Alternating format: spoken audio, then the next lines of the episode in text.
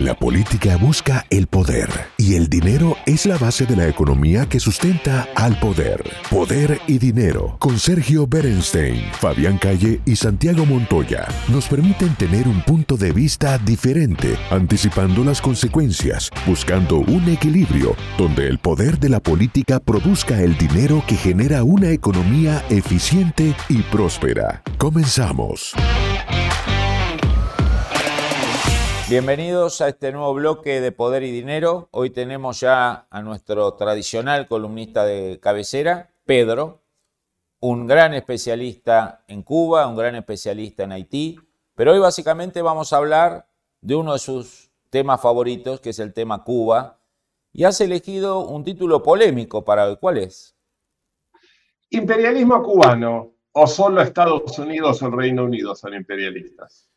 Pedro, cuando uno escucha la palabra imperio o imperialismo, siempre piensa en que el pez grande se come al chico.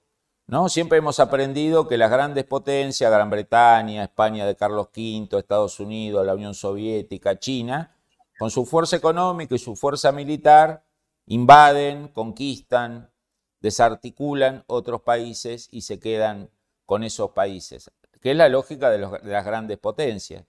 Pero en el caso de Cuba, es un país con serias dificultades para alimentación, de energía, con millones de cubanos que han escapado del país, y aún así, a lo largo de los últimos 20 años, se ha quedado con un país medio importante como era Venezuela. ¿A eso te referís con imperialismo? No solamente, no solamente a Venezuela, que ahora es el ejemplo más paradigmático, el emblemático, podría ser ahora el único, pero no, no solamente. Mirá, eh, la Revolución Cubana cuestionó siempre, eh, de forma bastante hipócrita, las conductas que dice propia de Estados Unidos, que nosotros podíamos agregar el Reino Unido más antiguo. Pero como politólogos sabemos que el imperialismo tiene varias acepciones, no es solo apropiación de Estado. Lo que vos mencionaste recién puede sumarse Alejandro Magno, Roma, Napoleón, Hitler, Stalin y Putin también. Pero Fidel Castro el mismo Fidel cambió un imperio por otro en el 61, no satélite, pero un imperio por otro. En el 68 justificó la invasión soviética a Praga, ese es imperialismo, es decir, hay, hay, hay bastante eh, para tallar aquí. O sea, vos ves, podemos usarlo de dos términos, ¿no? Una Cuba castrista que le molestaba a algunos imperialismos, pero no le molestaba a otro. Por ejemplo, no le molestaba Checoslovaquia 68, o no le molestaba si hubiera estado en el poder Hungría 56, ¿no? Pero le molestaba, por ejemplo, República Dominicana 62, por ejemplo, ¿no? Una especie de doble estándar propia de las hipocresías ideológicas de la Guerra Fría. Pero me gustaría que te concentres, si podés, en esta idea de la, el rol cubano más allá de la Unión Soviética, que lo ha desarrollado tanto el Tata Joffre en sus libros, esta idea de la cierta autonomía que tuvo Cuba con respecto a la Unión Soviética para fomentar guerrillas, terrorismo en los países de América Latina, no necesariamente en gobiernos militares, sino en gobiernos democráticos, como el de Perón entre el 73 y 1976, donde los picos de violencia guerrillera eran mayores que en la época de las dictaduras militares. ¿Cómo, cómo, cómo ves esa hipótesis de, Tata Joffre? Sí, sí, me, acuerdo bien el, libro de Tata, incluso el Tata me ayudó bastante con mi bibliografía para mi tesis, entre paréntesis. Pero mira, siguiendo tu línea, eh, imperialismo es también control absoluto de la vida política, militar, social y de recursos. Ahí pensamos inmediatamente en Venezuela. Pero también es intromisión e intervención en asuntos internos. Mira, en el mismo año 59, semanas o meses de la revolución, permitía hacer un, breve historial. Eh, Cuba envió varios países. Año 59, te digo rápido, América Latina y África, pero América Latina en el 59. Panamá, República Dominicana, Nicaragua, Haití. Haití rompió relaciones. Haití no solo derrotó como los demás la invasión, sino que masacró a casi todos. Años 60, ¿qué pasa esa, esa década? Subversión América Latina. Argentina en el 64 empiezan a entrar con Ricardo Massetti desde Salta. El Mil chileno, los Tupamaros. Poco más adelante, de Sendero Luminoso. Años 70, las aventuras de África. Argelia, Congo, Angola, Guinea-Bissau, en el 74 Etiopía. Es decir, eh, no se han quedado, digamos, quietos estos muchachos. Ha habido fuerzas regulares, irregulares, ha habido eh, entrenamiento para subversión, pero todas esas son también para mí formas de imperialismo.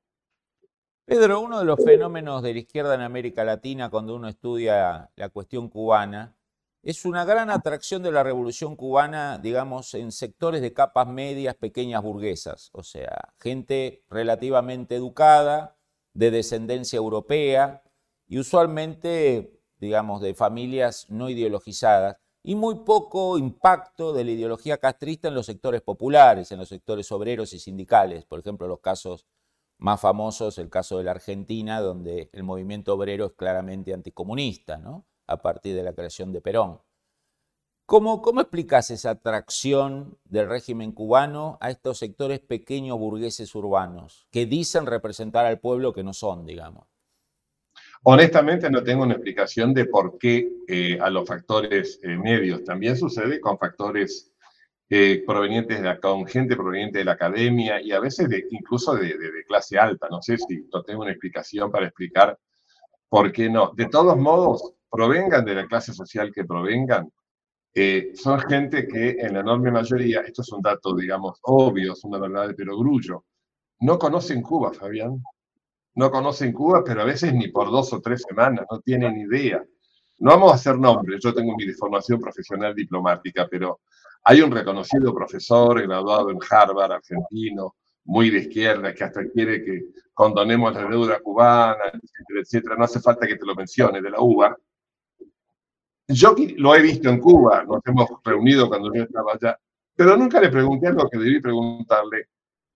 ¿Estuviste en Cuba? ¿Recorriste el país de este a oeste? ¿Tenés alguna idea? O por lo menos un par de meses de hacer un estudio.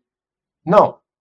Es decir, más que lamentablemente no poder responderte a qué puede, a qué puede deberse que, que solamente esa capa, digamos, tenga atracción.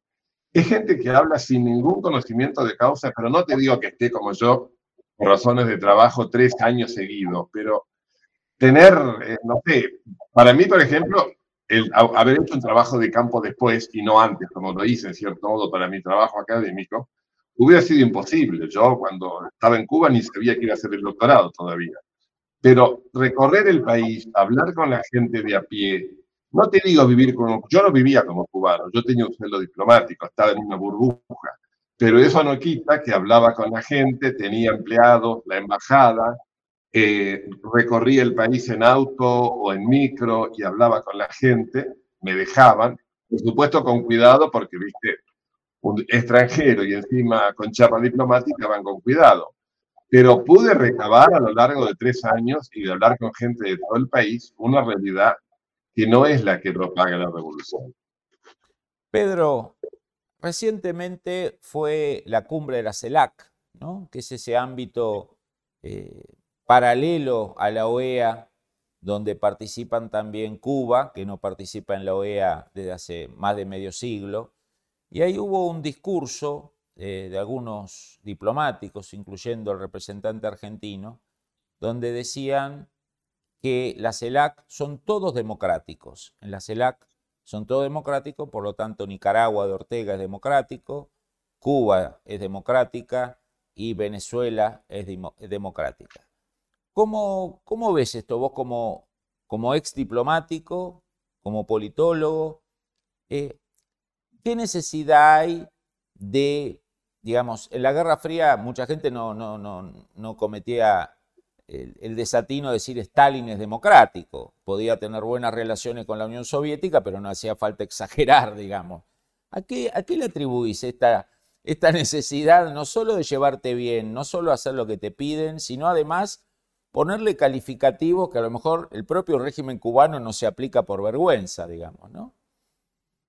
Sí, yo desconozco si está, eh, por empezar, tanto en el caso de Martínez Pandiani, de que estás hablando, a quien conozco, o del embajador también de carrera en Ginebra con derechos humanos, que si te acuerdas, eh, a favor, en contra de Venezuela, primero una resolución a favor, después en contra. No hay que olvidar que siempre los diplomáticos, eh, sobre todo los profesionales, obedecemos instrucciones de Cancillería, no decimos lo que se nos canta. Para decirlo así en un, digamos, eh, pienso en la audiencia de, de Estados Unidos, un lenguaje bastante vernáculo argentino, decir cualquier cosa. Pero hay otro tema, ya yendo a la politología, ya yendo a la precisión de nuestra profesión de, como politólogos, que le da la razón. Eh, si uno piensa la palabra democracia, la etimología pura y llana, es gobierno del pueblo. ¿Qué pasa? Y ahí la culpa del error creo que es de los occidentales y de los republicanos, etc. Solemos confundir, en Estados Unidos también pasa, ¿eh? Democracy, ¿no? Cuando hablan de democracy. Pero democracia en sentido etimológico es gobierno del pueblo. ¿Qué pasa? Se lo confunde con pluralismo versus monopartidismo, me parece a mí. Creo que vos también sos politólogo. Y en ese sentido, tienen razón, tienen razón. Por algo es República Democrática Popular de Corea. República era República Democrática Alemana, la que yo conocí. Creo que también se llama República Democrática de Vietnam. El tema es cómo ejercer la democracia. ¿Cómo ejercer? Hay pluralistas, no. Pero si habla de democracia, no necesariamente tiene que ser asociada a pluralismo. Lo que pasa es que ya, digamos, la acepción, la interpretación ya está instalada y democracia para los occidentales, para los republicanos pluralistas, quiere decir pluralismo. Pero muy en el fondo, muy si vas a la precisión terminológica, demos es pueblo y Kratos es autoridad. Ya la discusión es cómo se ejerce la democracia, me parece a mí. Ahí, Pedro, la pregunta que habría que hacerse con el concepto de democracia es que el concepto antiguo de democracia era la participación total del pueblo, ¿no? Y en, caso, en este caso, usualmente los líderes de estos países son elegidos por pequeños congresos de afiliados al partido, digamos, ¿no? la verdadera democracia implicaría que votaran el 85% de los cubanos y el 85% de los vietnamitas. O sea, da la sensación que no son ni república, porque no hay división de poderes, pero tampoco son democracia, porque no vota el pueblo, votan los representantes que dicen representar al pueblo y que emergen de la confianza que generan en los líderes, ¿no? Entonces, por eso ah, digo, no cumplen con ninguna de las dos acepciones, ni democracia ni república. Son autoritarismos. A algunos les gusta, a otros no les gusta. En nuestro caso no nos gusta. Pedro, no, no, has terminado mi idea de manera brillante. Mira, yo estuve un par de veces en Cuba, en, nos invitaban los diplomáticos a las reuniones de la Asamblea General del Poder Popular, que es como cuando invitan aquí al Congreso a las sesiones de, las cámaras. Y he visto levantar la mano a las mociones a los más de 500 diputados cubanos para decir sí. No he visto, estábamos sentados en el palco cerca de, de donde están ellos, que es el centro de convenciones, donde se reúnen. Ahí sí, ahí ha terminado bien la idea de decir, no pueden decir otra cosa. Alguien una, buena, una buena carrera política en Cuba y en esos otros países se hace levantando un promedio de mil veces la mano junto a todos los demás, llegas a viejo y rico. Esa podría ser la síntesis. Podría ser, y no quejándote nunca y no oponiéndote nunca. Nunca un matiz, nunca una idea propia. Muy bien, la sabiduría del partido. Gracias, Pedro. Te esperamos para el próximo, el próximo programa. Va a ser un gusto, cómo no. El análisis sobre el poder y dinero concluye por hoy. Seguimos con los cálculos y proyecciones para ofrecerles nuevas herramientas que les ayuden a tomar mejores decisiones. Hasta el próximo programa.